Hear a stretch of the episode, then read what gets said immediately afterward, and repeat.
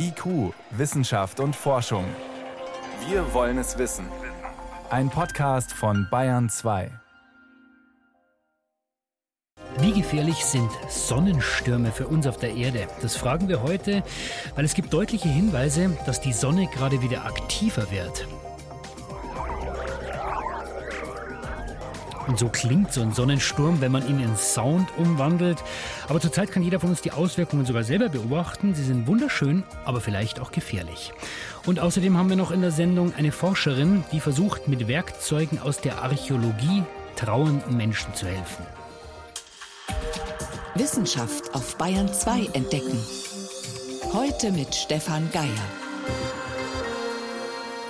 Der Himmel zeigt so oft, äh, zurzeit oft seine schönen Seiten, gerade morgens. Rosa, lila, blau, orange. Da sieht man durch die klare Luft, äh, kann man die Möglichkeit, diese Farben besonders gut zu beobachten. Und zurzeit kommt aber nachts ein Phänomen dazu, das kennen wir in Deutschland eigentlich gar nicht. Polarlichter. Und bevor ich gleich einen Sonnenforscher fragen kann, warum diese wunderschön anzusehenden Polarlichter vielleicht Vorboten sind, und zwar Vorboten von gar nicht so ungefährlichen Ereignissen, erstmal Polarlichter über Deutschland Warum gerade jetzt? Philipp Artelt stimmt uns ein.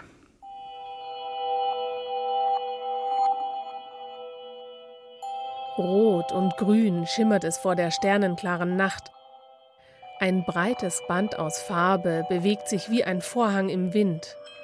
Die dritte Dimension scheint zu verschwimmen. Der Himmel, er will mit uns spielen. Ein Polarlicht ist ein beeindruckendes Phänomen. Diese unwirkliche Erscheinung lässt sich mit Worten schwer beschreiben und auch Wissenschaftler sind seit Jahrhunderten davon fasziniert. Polarlichter werden produziert durch, was man so volkstümlich Sonnenstürme nennt. Sami Solanki erforscht die Sonne. Am Max-Planck-Institut in Göttingen beobachtet er Sonnenstürme, die wie bei einem Vulkanausbruch kleinste Teilchen ins Weltall schleudern. Manchmal erreichen diese Teilchen die Erde, wo sie zum Nordpol und Südpol abgelenkt werden und regen dann ganz weit oben in der Atmosphäre den Sauerstoff und Stickstoff zum Leuchten an.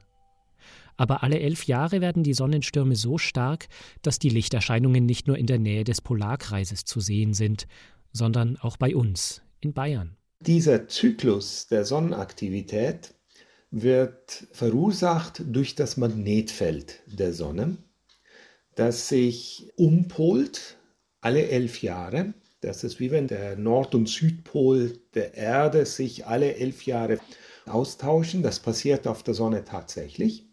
Und zwischendurch hat man ein sehr komplexes Feld. Und dann ist die Sonne auch sehr viel aktiver. Die Polarlichter sind der schöne Teil dieser Geschichte. Aber die erhöhte Sonnenaktivität wirkt noch ganz anders auf die Erde. Wissenschaftler haben die Auswirkungen eines Sonnensturms im Magnetfeld der Erde hörbar gemacht. In einem Video zeigt die Weltraumagentur ESA das Tohuwabohu des magnetischen Chaos. Was das Magnetfeld der Erde so stark beeinflussen kann, kann auch auf unser Leben und unsere Technologie auf der Erde wirken. Jens Berdermann erforscht beim Deutschen Zentrum für Luft- und Raumfahrt diese Auswirkungen. Wissenschaftler warnen vor solchen Ereignissen, damit Flugsicherung, Stromnetzbetreiber und Krankenhäuser reagieren können. Aber sie warnen erst im letzten Moment. Das Problem, was wir haben, ist, dass man zu Beginn, wenn das Ereignis stattfindet an der Sonne, noch nicht genau weiß, wird die Erde getroffen. Und es gibt einen Punkt zwischen Erde und Sonne, da gibt es den Discover-Satelliten, Deep Space Climate Observatory. Und dort sind Sonnenwindbeobachtungsinstrumente drauf. Aber das ist leider 1,5 Millionen Kilometern entfernt. Wir haben nur noch eine Vorhersagezeit, bis die Störung die Erdatmosphäre erreicht von, von einer halben bis dreiviertel Stunde. Erst vor ein paar Tagen habe es eine Warnung gegeben. Am Ende hat der Sonnensturm die Erdatmosphäre aber kaum erreicht. Da ist es also nochmal gut gegangen. Aber was könnte uns da in Zukunft noch alles erwarten? Das kann ich Professor Hardy Peter fragen. Er erforscht die Sonne seit vielen, vielen Jahren, inzwischen am Max-Planck-Institut für Sonnensystemforschung. Hallo, Herr Peter. Hallo. Wie ist es bei Ihnen? Überwiegt die Faszination über die Schönheit der Polarlichter oder sehen Sie das sofort mit der Brille des Wissenschaftlers? Also ich sehe es natürlich auch mit der Brille des Wissenschaftlers, aber es ist einfach ein wunderschönes Schauspiel, das mit eigenen Augen zu sehen. Das ist mir bisher einmal vergönnt gewesen, im Norden oben, in Norwegen. Ist einfach toll. Es ist einfach eine wundervolle Erscheinung. Und sind diese Polarlichter für Sie dann auch Vorboten einer Veränderung, die uns erwartet? Ja, in gewisser Weise natürlich schon, aber eine Veränderung, die natürlich erwartbar ist, weil es einen sogenannten Aktivitätszyklus der Sonne gibt. Der geht ungefähr über elf Jahre. Das heißt, alle elf Jahre ist die Sonne, wie wird das denn besonders aktiv? Dann sieht man besonders viele dunkle Flecken auf der Sonne. Das sind Konzentrationen von sehr starkem Magnetfeld. Und einhergehend mit diesem starken Magnetfeld sind dann eben diese Eruptionen. Und wenn eine solche Eruption die Sonne trifft, nur ein Stückchen am Rande, dann können eben an der Erde solche Polarlichter entstehen. Das heißt, die Sonne, wenn wir die so anschauen, haben wir so manchmal den Eindruck, naja gut, die ist eigentlich immer gleich, aber sie ist ja alles andere als ein starres Gebilde. Sie lebt eigentlich. Ja, also sie sieht besonders langweilig, sage ich mal, aus im sogenannten Weißlicht, also in dem Licht, für das die unsere Augen auch empfindlich sind. Das ändert sich sehr stark, wenn wir zu kurzen Wellenlängen gehen. Also wenn wir im Röntgenlicht zum Beispiel die Sonne anschauen. Also mit einer anderen Brille. Mit der anderen Brille, genau. Also Röntgenlicht ist eben sozusagen extrem blaues Licht, wenn man so will, also sehr kurzwellig. Sehen wir mit bloßem Augen nicht, dient halt dazu, zum Beispiel die Hand zu röntgen, also die Haut sozusagen durchsichtig zu machen. Und in dieser energetischen Strahlung sehen wir die äußere Atmosphäre der Sonne und da tut sich dann eben doch sehr viel. Jetzt haben Sie schon gesagt, die Sonne ist diesem Zyklus unterworfen und im Beitrag haben wir gehört, in, in der Mitte dieses Zyklus ist relativ viel Chaos, wenn man das mal so sagen darf. An welchem Punkt in diesem Zyklus genau sind wir denn momentan?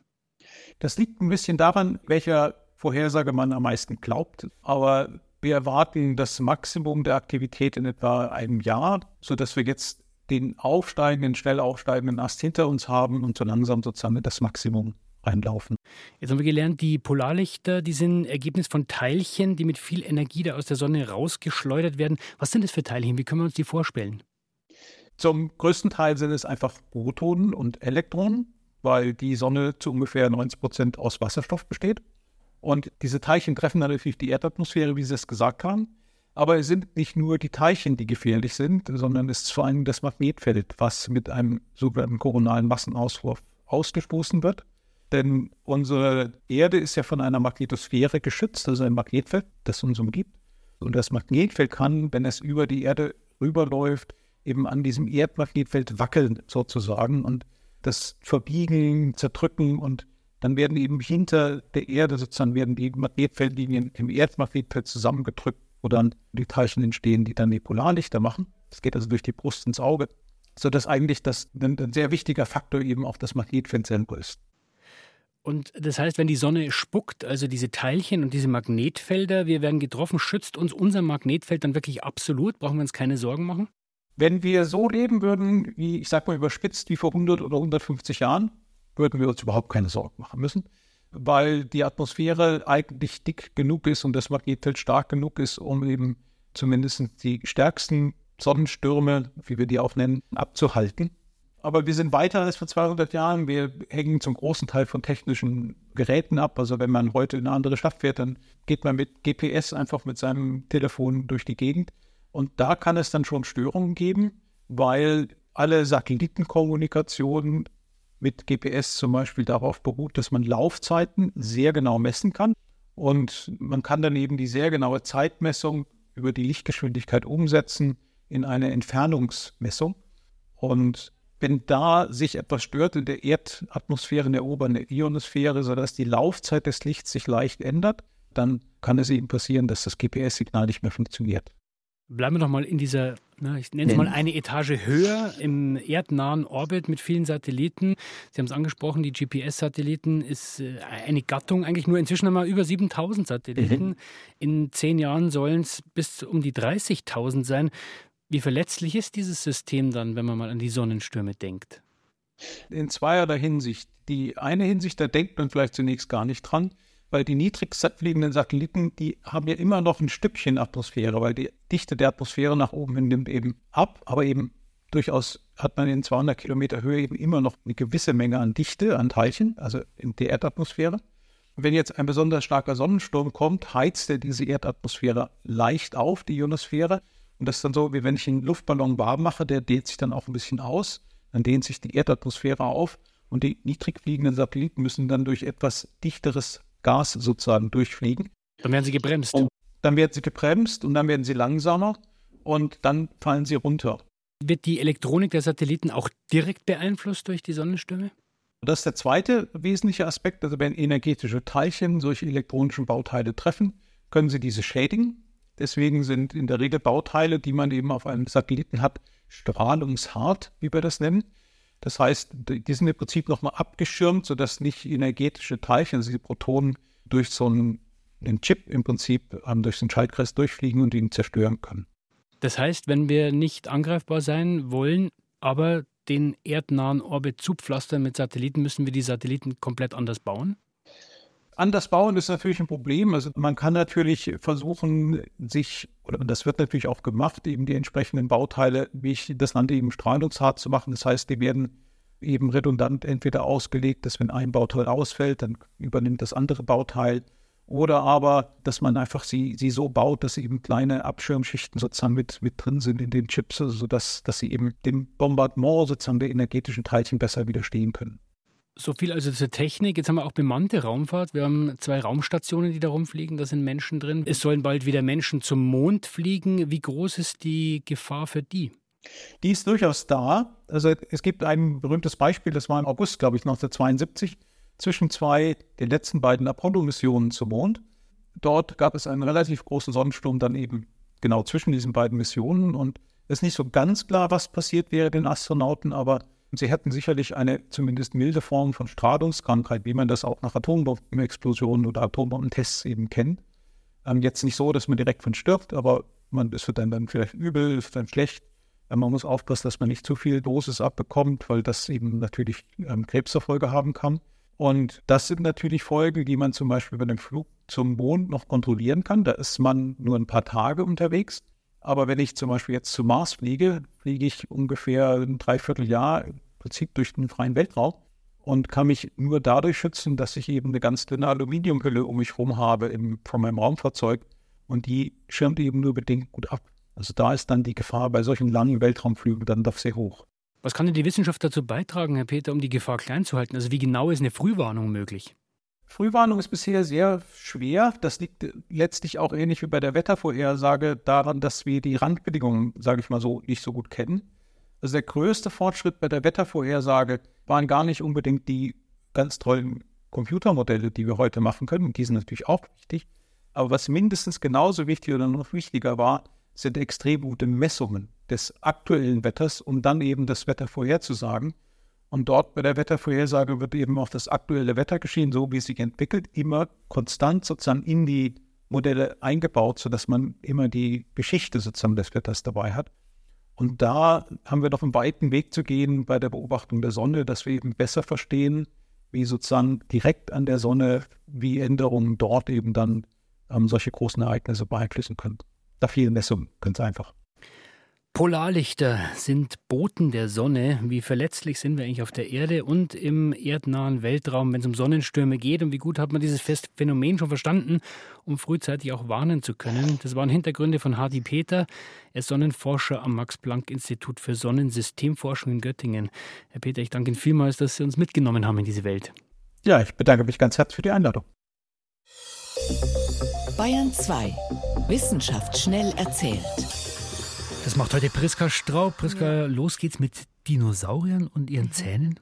Ja, wenn man sich die Nachfahren der Dinosaurier mal anguckt, die Vögel, die haben alle keine Zähne, sondern einen Schnabel. Und die Frage ist jetzt, wie war das eigentlich bei den Dinosauriern? Da kennen wir eigentlich schon Exemplare, die haben ziemlich furchterregende Zähne gehabt. Ja, absolut, ganz typisch der Tyrannosaurus. Aber es gab eben auch Dinosaurier mit Schnäbeln. Das waren dann eher die Pflanzenfresser. Und Paläontologen, die fragen sich daher schon länger, wie war das jetzt? Hat die Evolution eigentlich Schritt für Schritt Zähne durch den Schnabel ersetzt? Wäre ja eigentlich naheliegend, also entweder oder. Ja, das denkt man irgendwie. Wer einen Schnabel hat, der braucht eben langfristig nicht zusätzlich auch noch Zähne. Mhm. Und das hat ja heute auch kein Tier. Kein moderner Vogel hat Schnabel und Zähne. Also da hängt irgendwas schon zusammen. Aber wie so oft in der Evolution, jetzt weiß man, es gibt nicht nur einen Weg, sondern parallel dazu noch viele andere Möglichkeiten. Also das heißt, es gibt dann doch Schnäbel und Zähne gleichzeitig? Die gibt es tatsächlich. Also es gibt frühe Vögel in der Kreidezeit, die hatten Schnäbel und einen Kiefer mit wehrhaften Zähnen. Und es gab auch einige Entenschnabeldinosaurier, die hatten teils hunderte von Zähnen im Schnabel, waren auch sehr erfolgreich damit. Also das heißt, Zähne wurden nicht automatisch überflüssig, als der Schnabel evolutionär auf den Markt kam mhm. sozusagen. Es gibt da viele verschiedene Entwicklungslinien. Außerdem Auswirkungen der industriellen Fischerei wird ja immer wieder diskutiert. Es gibt mhm. diese tonnenschweren Schleppnetze, die die Schiffe hinter sich herziehen und dabei buchstäblich über den Meeresgrund schleifen. Und dabei möglich alles Mögliche kaputt machen, mhm. also Korallen und Sachen fischen, die man gar nicht will, Beifang. Genau, der Beifang. Also die Liste ist lang mit dramatischen Folgen fürs Ökosystem. Schleppnetzverbote werden deswegen ja auch immer wieder diskutiert, auch international. Es sind bislang gescheitert. Jetzt wird die Liste der möglichen Umweltschäden noch mal länger. Es geht um CO2.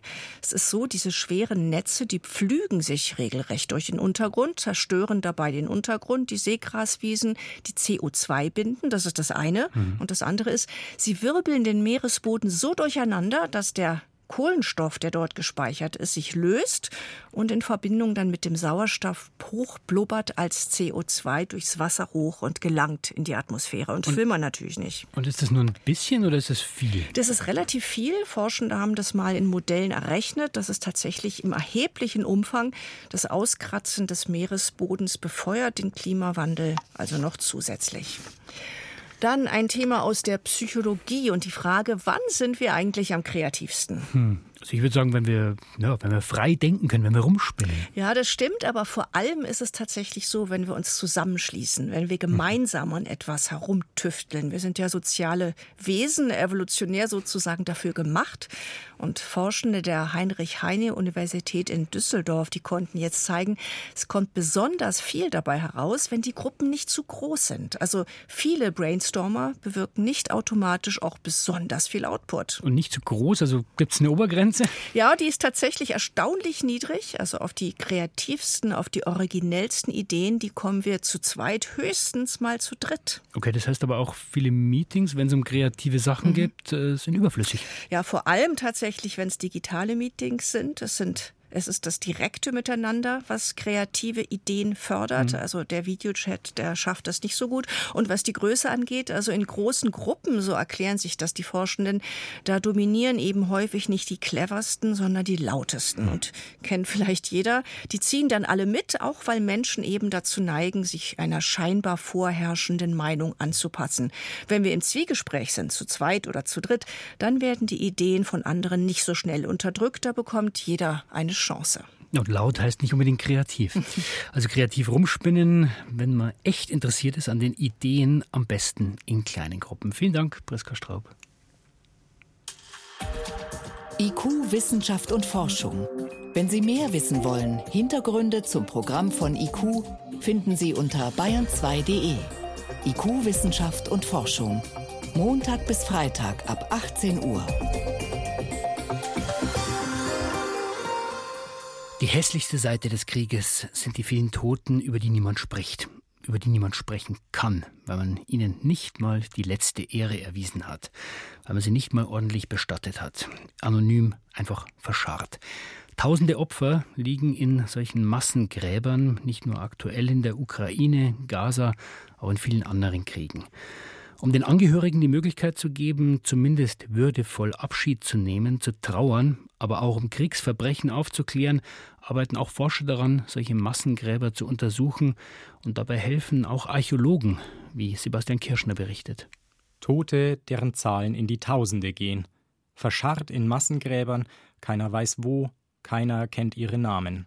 Angehörige, die nicht trauern können, weil sie nicht wissen, lebt mein Freund, meine Verwandte noch. Wo sind sie begraben? Wie sind sie gestorben?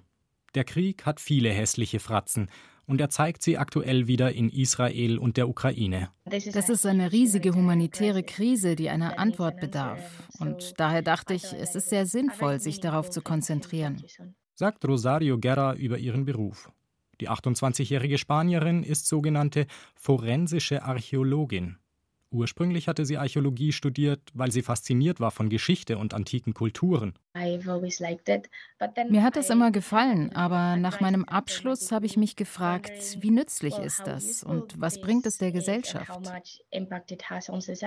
Heute arbeitet die Wissenschaftlerin daher unter anderem für das Europäische Trainingszentrum für die Identifizierung von Opfern bei Desastern, kurz ETAF.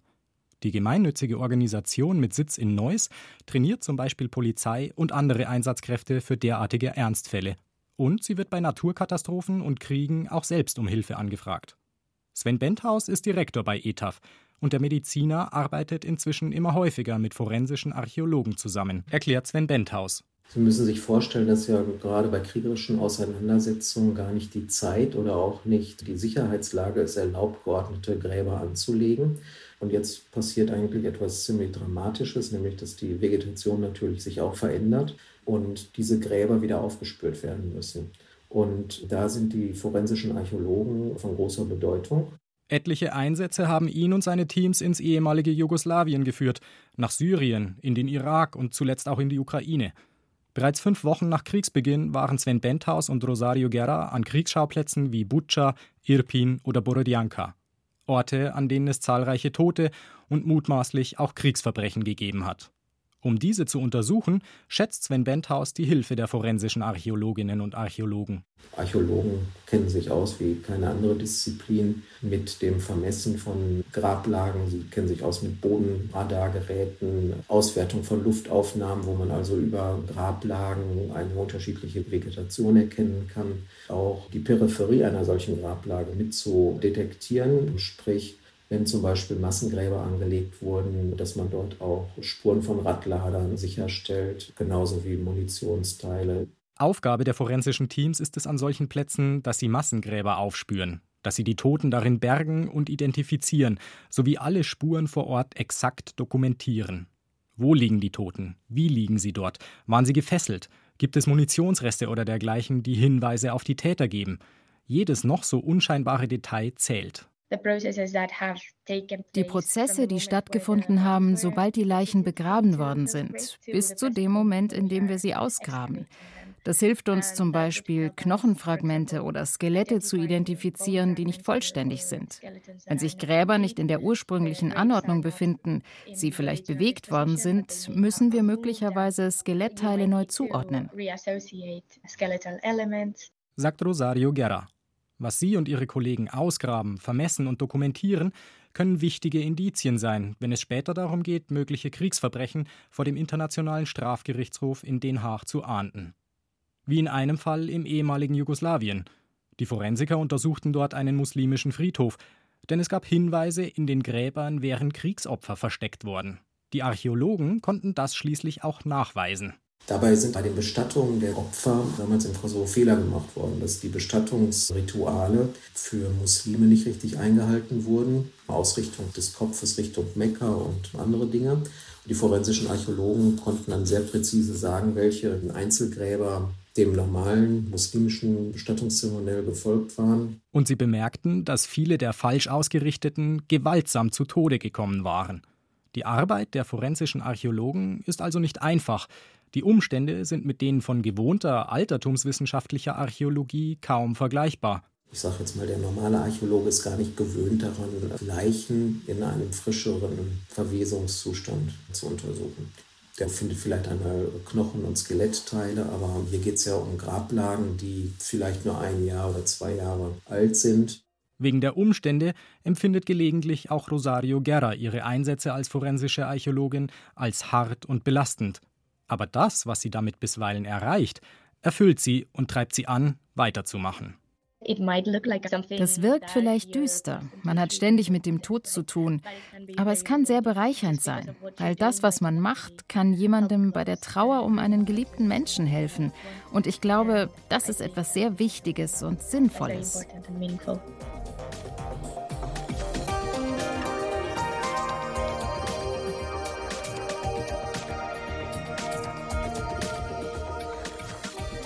Und soweit war es das vom IQ-Team für heute. Am Mikrofon war Stefan Geier.